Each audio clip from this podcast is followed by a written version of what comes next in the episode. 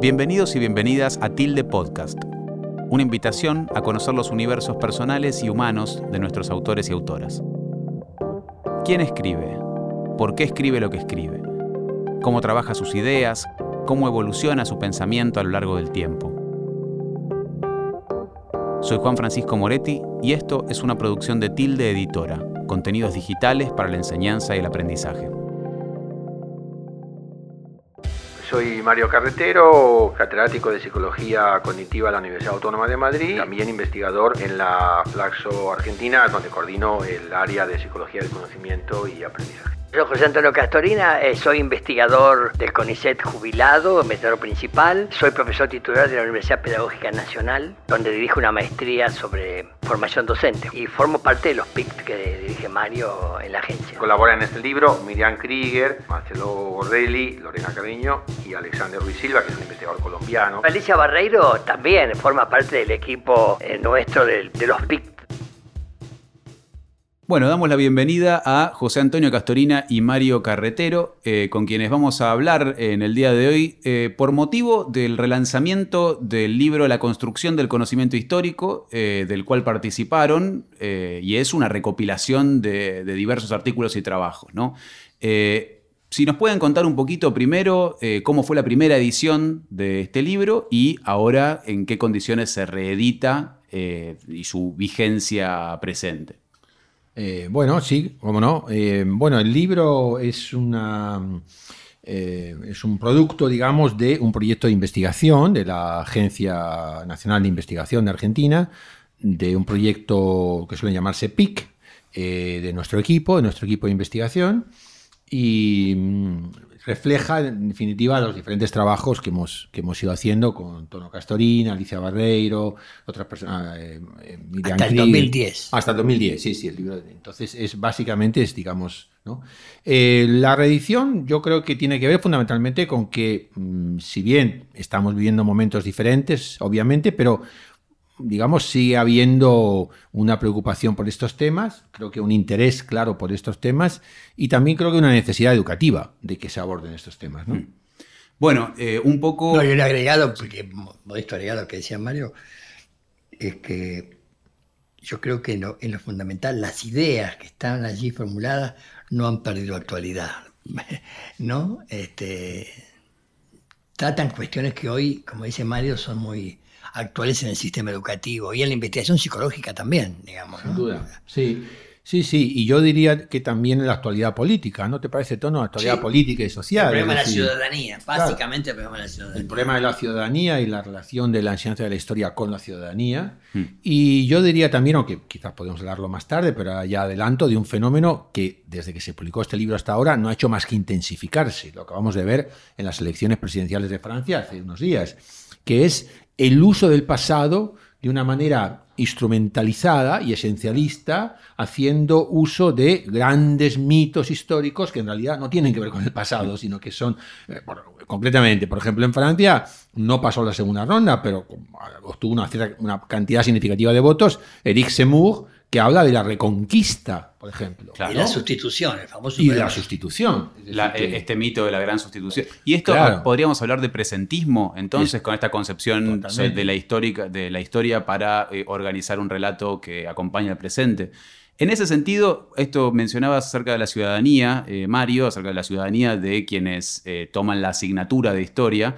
Y es interesante porque todos estos artículos de la obra calzan sobre la diferencia entre la historia quizás como ciencia y la historia como asignatura escolar.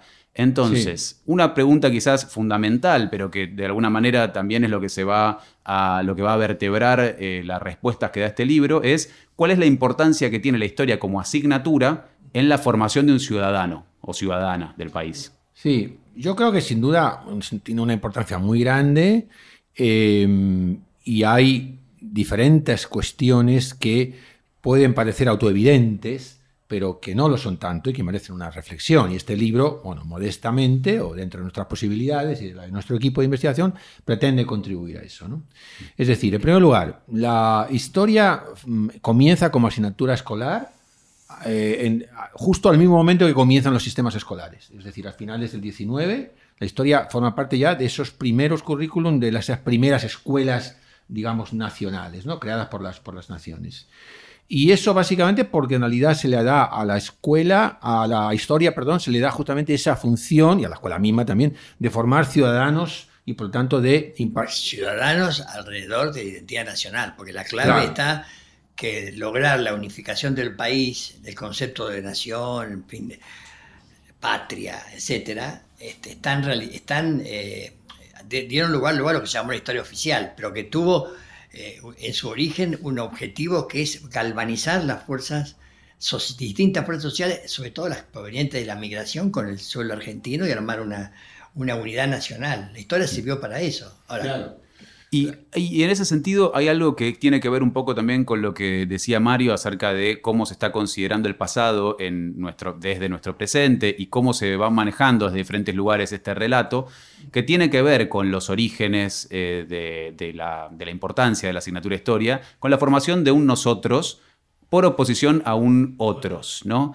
En este sentido es eh, muy interesante cómo esto atraviesa el libro desde varios aspectos, pero sobre todo hay uno en donde eh, me parece que está bueno llamar la atención, que es la idea de la posibilidad, si existe realmente la posibilidad de un nacionalismo benigno, un nacionalismo donde se forme este nosotros, pero no se excluya, benigno, digamos, como, una cosa de benigno. Bueno, en los ámbitos en los que nosotros trabajamos, es decir, los, enfoques psicológicos, en general, tanto de la psicología social como psicología cognitiva, se habla, por ejemplo, de un eh, nacionalismo o patriotismo ciego. ¿no? Hmm. Ese nacionalismo o patriotismo ciego, digamos, sería efectivamente el que estaría unido a la xenofobia, a la, discriminación del otro, ¿no?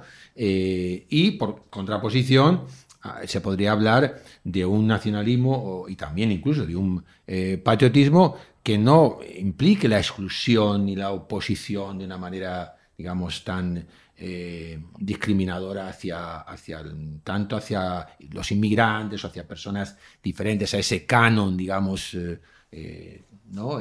supuestamente canon nacional, sino que incluso ¿no? tenga la, incluya la, posibilidad de, digamos, dialogar ¿no? o entender otras perspectivas. ¿no? Hmm. yo creo que ahí, en esa disyuntiva, es donde me parece que, que hoy se mueve tanto la enseñanza de la historia como la educación cívica, ¿no? Porque en esa, en esa, en esta, esto que decíamos anteriormente, de cómo surge la historia, esa, como materia escolar, esa historia que surge como materia escolar a finales del, 19, es una eh, educación cívica y, historia al mismo tiempo, digamos, ¿no? Que mm. se, es decir, pretende, como decía Tono, de, pretende, ¿no? Eh, digamos, eh, construir ciudadanos, pero de una manera, digamos, bastante cerrada, ¿no? Pero en parte es lógico, porque estamos hablando de finales del 19, las naciones tienen que armarse, que no están armadas, ¿no? Y, pero hoy estamos en, mucho en otra, en otra posición, ¿no? Hmm. Y en otras naciones también. Me, en otras naciones. me atrevo a hacer una, no un agregado, sino un comentario. Este, eh, yo creo que hay un nacionalismo popular y un nacionalismo de derecha.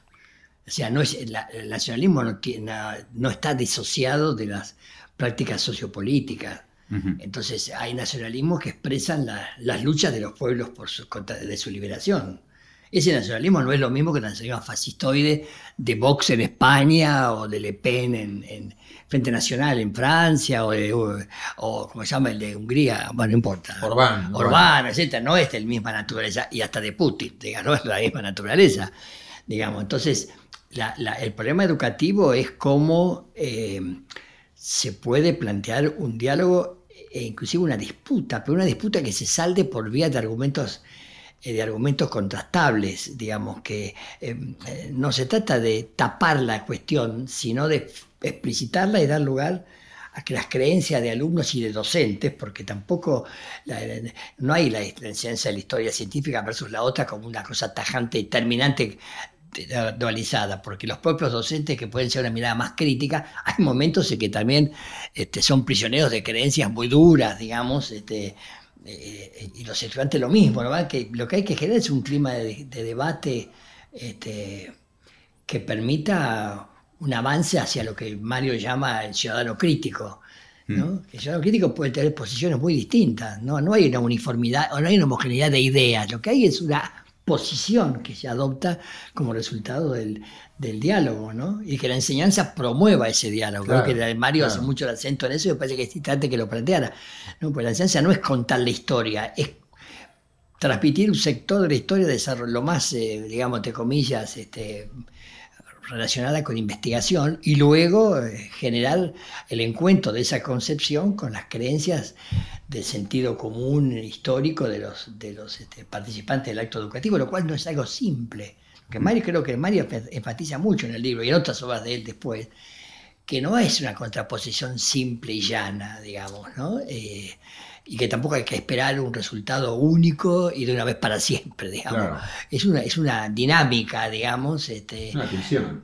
Claro, y las personas que pueden cambiar algo de su interpretación del nacionalismo adentro del aula pueden volver a sostener afuera del aula, en la calle, etc. Eh, hay una, lo que nosotros llamamos en nosotros en nuestro artículo, la polifasia cognitiva. Claro. Exactamente. ¿no? Me gustaría que eso lo aclararas porque es bien interesante el problema. Sí, sí, yo, yo creo que, es decir, que en este contexto, en relación con esto también que estaba comentando Tono, yo creo que el gran desafío, me parece, uno de los grandes desafíos para la enseñanza de la historia hoy día, es que la enseñanza de la historia se pueda vincular verdaderamente a la comprensión del mundo social, es decir, a la, que la ciencia de la historia se pueda vincular a el resto de las ciencias sociales. Y que entonces esa historia escolar por la que preguntabas antes, a diferencia de la historia escolar de, finales del 19, comienzos del 20, yo diría que incluso hasta la Segunda Guerra Mundial, sea una historia escolar que esté penetrada, que esté, mm, digamos, eh, enraizada en los problemas que plantean las ciencias sociales. ¿no? Mm. Pongo, pongo, un ejemplo. ¿Comprenden los chicos eh, por qué hay riqueza y pobreza? ¿Comprende el ciudadano medio eh, cuál es el efecto de las multinacionales sobre el desarrollo de los países? ¿Comprende la persona eh, media o, el chico o alumno medio el efecto que está, teniendo, que está teniendo hoy los grandes oligarcas o eh, oligopolios, como le queramos llamar, de la, del mundo digital. ¿no? Acabamos de, escuchar hace un, unos días que, se llama que, compró... Eh, compró Twitter por 44 mil millones de dólares. ¿no? Es decir, eh, eso, como diría el gran economista de nuestros días, Piketty, deja a los estados en una situación completamente, digamos, de, absoluta, digamos, eh, digamos, eh, quedan, quedan, digamos, por debajo de Twitter, ¿no? O sea, es decir, que el que compra Twitter queda por encima de los, de los estados. Bueno, independientemente de que esto sea mejor o peor, no, entro ahora en ese, en ese asunto, pero es importante comprender el impacto que eso tiene sobre el desarrollo de las, de las sociedades. Entonces, comprender eso que pasa hoy día, que evidentemente tiene una gran complejidad y para, para comprenderlo hace falta tener nociones básicas de economía, de ciencia política, de sociología, la relación de eso con el pasado, la relación de eso, de eso, con el pasado, es decir, entender que ese tipo de fenómenos también se han dado en el pasado y entender, entonces, es decir, es una, una relación dialéctica entre la comprensión del mundo social, que, tiene como gran obstáculo, ahí está ¿no? la contribución que hace, que hace Tono en el libro con Alicia Barreiro, de las, las representaciones sociales, es decir, hay unas representaciones sociales que refleja más bien el sentido común, no el conocimiento, digamos, eh, profundo, crítico sobre los problemas sociales. ¿no? Yo creo que la ciencia de la historia me parece que va a avanzar hacia una visión, me parece, más crítica en, las escuelas actuales si se enriquece con la aportación que pueden hacer las ciencias sociales. Sí, bueno, con un, eh, otro pequeño agregado que también hay que pensar en esa ampliación, apertura, diálogo, interdisciplinariedad que propone Mario en relación a la formación de los docentes. Claro, porque el problema no es solamente, uno puede hablar de la escuela, pero el problema es la escuela real existente y los docentes que están a cargo de los aulas. Hay que, hay que hacer una cierta revisión de la formación disciplinaria de los docentes, además de problemas históricos, de problemas de, en fin, de los problemas propiamente pedagógicos, que no, no, no, es objeto de nuestro libro hablar de esto, pero me parece que la formación docente allí tendría que hacerse gran parte de este proceso, ¿no?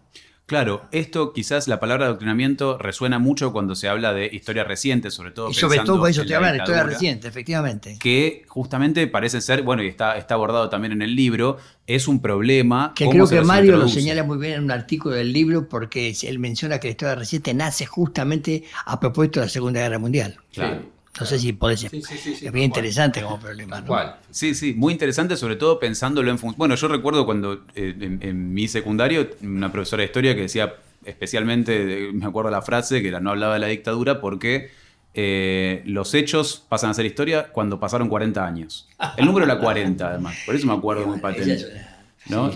entonces se llegaba hasta 40 años del momento de enseñanza. detrás de eso hay una mirada que que es eh, filosófica, que es la idea de que el conocimiento es objetivo por afuera de las interpretaciones. Entonces, los hechos van a despojarse de lecturas y de interpretaciones cuando los veamos desnudos finalmente, tarde o temprano. Y eso no va a existir nunca porque no hay, en historia no hay hechos sin cierta interpretación. Mario, eh, yo, diría, desde mi punto de vista, es, este es un tema muy interesante porque Em, esos silenciamientos a los que se pretende eh, que se pretenden imponer a la historia reciente, a la llamada historia reciente, eh, en realidad, mm, desde, en este caso hablo exclusivamente punto de vista. desde, mi exclusivamente punto de vista, eh, lo digo porque obviamente, digamos, este es un tema que a uno le resuena todo el tiempo en la, en la, en la cabeza, ¿no?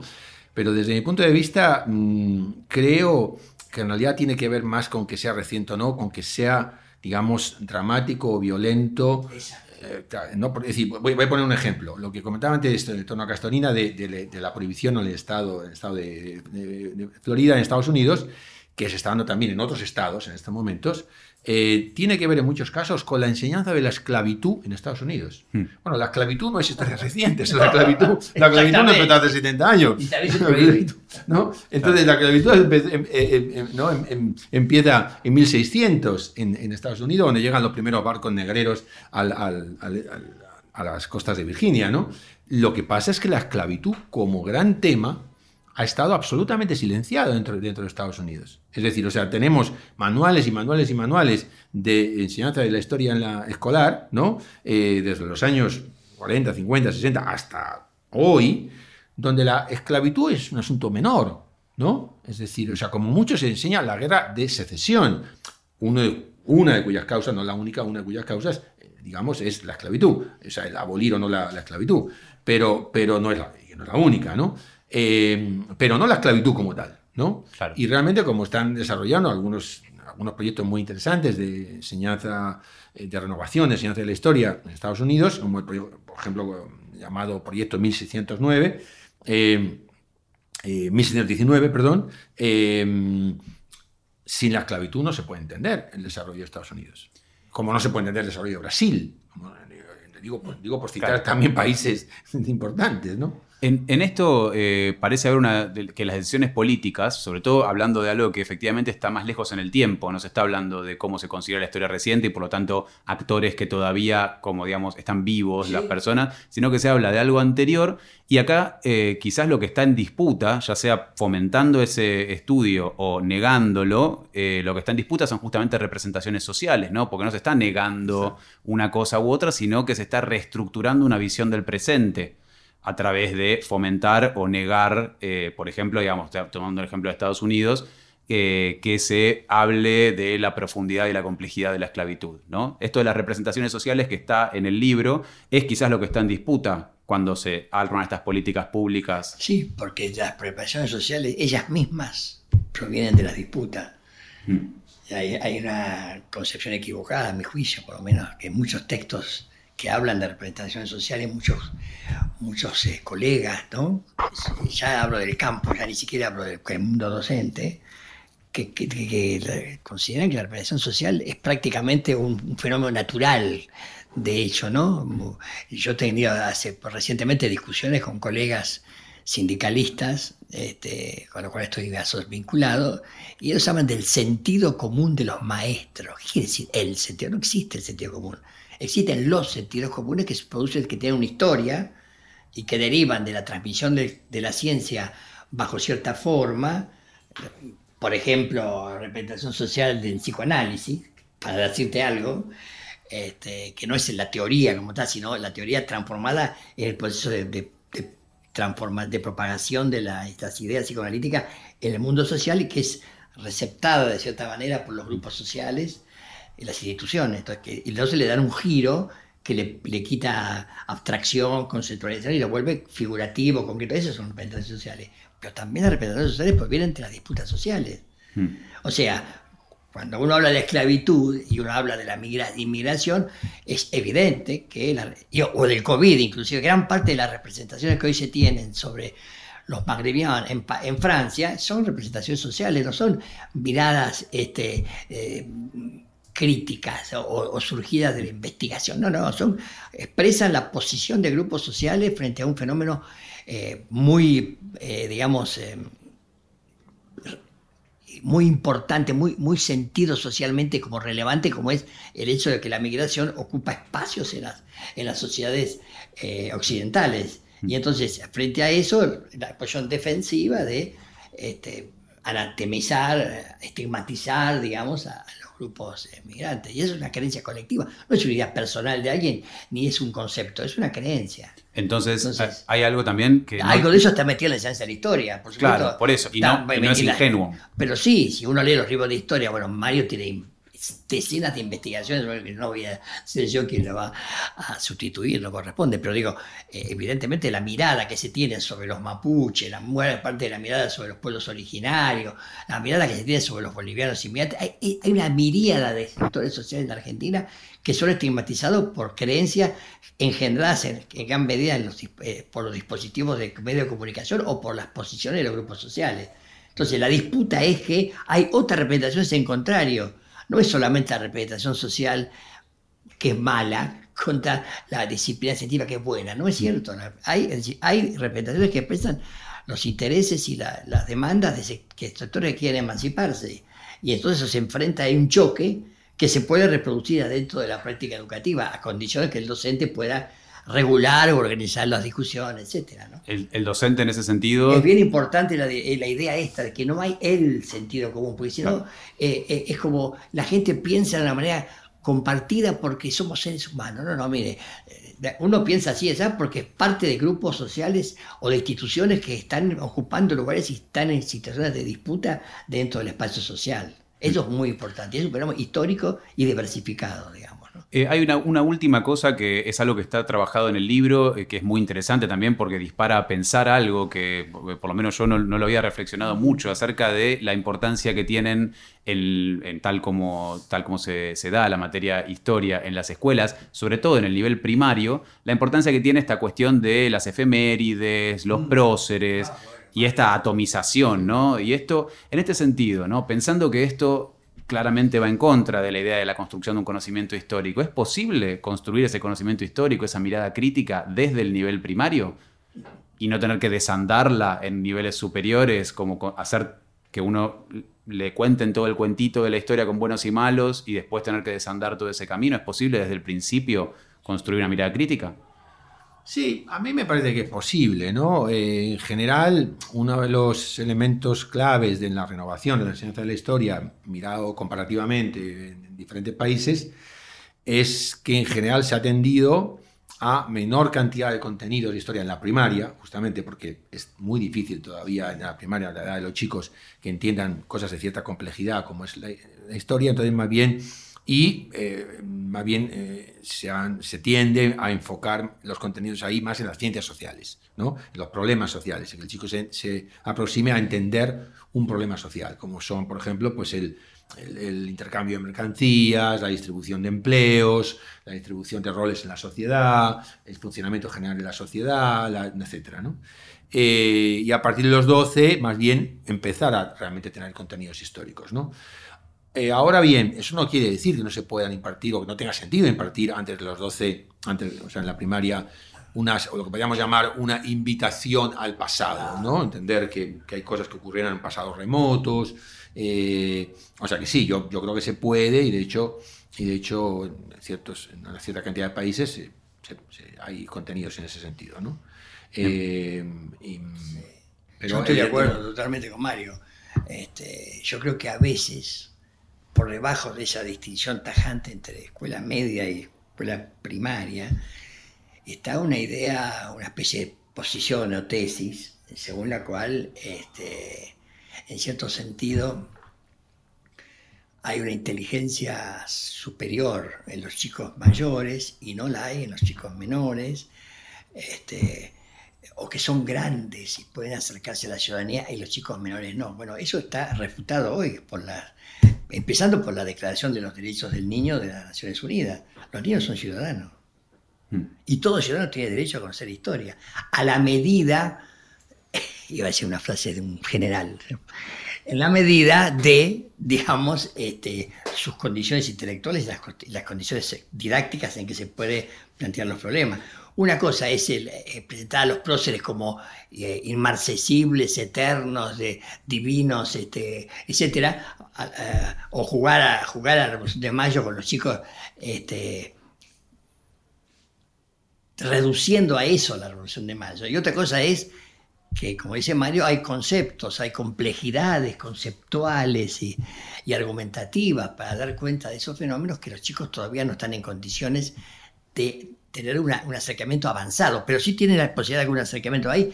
En la medida que un niño puede argumentar, y los chicos si pequeños pueden argumentar, y a veces nos sorprende la manera en que argumentan, los chicos viven en comunidades, los chicos la historia la, están viviendo. No que la historia empieza cuando son adolescentes, los pibes están viviendo la historia, eh, eh, tienen familiares, se habla de historia en la casa, en la, familia, etc. Entonces a mí me parece que este, no puede haber una prohibición de principio.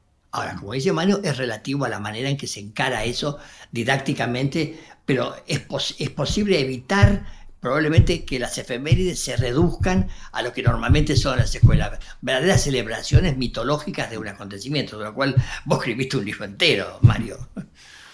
Muy interesante esta distinción con la idea de una, de una invitación al pasado, ¿no? La invitación al pasado, la invitación al pasado como una... sí, Yo, yo, haría un poco el énfasis, si me permite, haría el énfasis un poco, por decirlo en una sola frase, digamos, en que las historias son un espacio para pensar.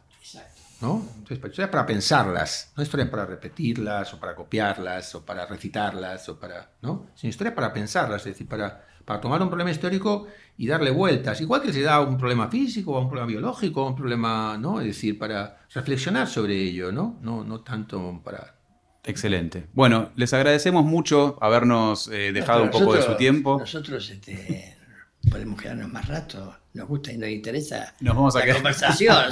Pues, nos vamos a quedar sin tiempo, no obstante, ah, eh, quienes están escuchando seguramente también tienen ganas eh, de, saber más al respecto, de pensar más al respecto, y muchas de las herramientas para pensar en estos temas eh, están en el libro de la construcción del conocimiento histórico que, como retomando una cosa al principio, tiene absoluta vigencia. Claramente todos los temas de los que estamos hablando eh, se renuevan constantemente y quizás son más urgentes que nunca en el regreso, en, un poco la remodelación del sistema educativo después de estos años de pandemia. Quizás el momento ahora es justamente de, poner la cuña para estos cambios. La historia es para pensarla, ¿no? Entonces... Muchas gracias por escuchar Tilde Podcast. Visita nuestra página web para conocer más sobre nuestros libros y descargar recursos gratuitos. www tilde-medioeditora.com.ar